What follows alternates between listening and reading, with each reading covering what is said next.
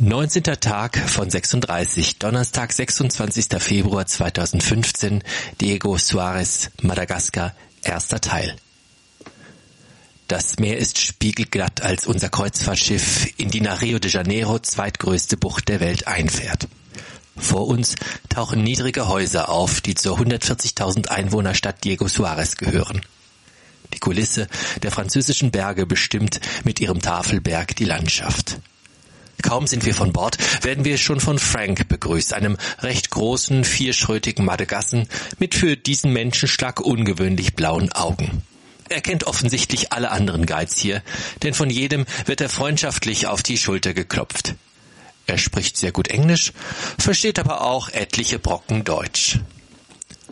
Durch die Schar eifrigster Guides, die uns wiederum ihre Dienste anbieten wollen, bahnen wir uns den Weg zu unserem großen Nissan, in dessen Windschutzscheibe das Schild Dr. Seik Gartenreisen 4 Packs klebt. Der Fahrer Charlie heißt uns willkommen und durch die Stadt, die aufgrund ihrer Hütten, Buden, Ruinen und Holperwege kaum diesen Namen verdient, starten wir unseren Ausflug.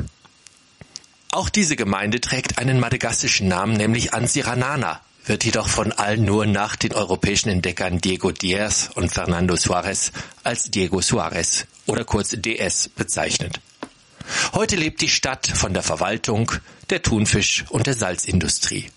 Doch überall sehen wir die vielen Menschen, die gar nichts tun, nur herumsitzen oder liegen. Ich weiß ja aus meinem Reiseführer, dass in Madagaskar das Wort Mora Mora gilt, immer mit der Ruhe. Glücklicherweise haben unsere beiden Begleiter wenig von dieser Tugend und recht zügig fahren wir durch eine liebliche Feld- und Wiesenlandschaft mit elegant modellierten Hügeln. Bald liegt die 45 Kilometer lange Strecke hinter und der Nationalpark Montagne d'Ombre vor uns, der von weitem an den Höhenzug des Teutoburger Waldes erinnert. Nach Zahlung des Eintrittsgeldes und Eintragung in ein Besucherbuch fahren wir durch den aus Palmen, Araukarien, Baumfahnen, Chinin und Teakholzbäumen bestehenden Wald. Noch ist es trocken. Doch wie abenteuerlich so eine Fahrt auf den jetzt nur aus tiefen Spurrillen bestehenden Waldpfaden werden kann, wird uns beim Verlassen des Parks gezeigt, wie ich später berichten werde. Am Endpunkt der fahrbaren Strecke angekommen, erwarten uns Myriaden von Mücken, deren wir uns zu erwehren versuchen mit dem Gestank des aufgetragenen Antibrom, als auch mit dem einfacheren Erschlagen. Die vielen roten Punkte, die ich jetzt am Arm habe, zeigen jedoch, dass nicht wenige der Sauger erfolgreich waren. Wenigstens waren es keine Malariamücken, tröste ich mich. Denn der riesige, über 18.000 Hektar große Park befindet sich auf einer Höhe von über 1000 Metern, wo die Malariamücke nicht mehr fliegt.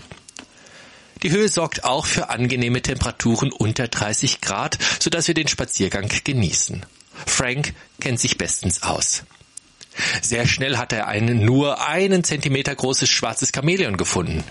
Dieses ist das kleinste seiner Art, erklärt er und hält es fachmännisch am Schwanz fest, dem unempfindlichsten Teil des Tieres.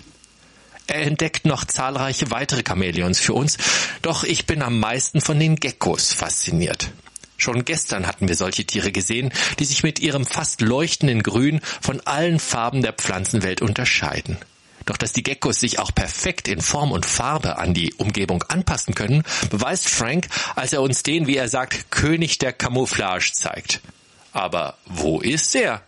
Erst nach längerem Suchen und Hinsehen erkenne ich den Gecko, der platt an die Unterseite eines Astes klebt und nun genau die grauschwarze Farbe der Borke angenommen hat, sodass nur die beiden schwarz glänzenden Augen das Tier verraten.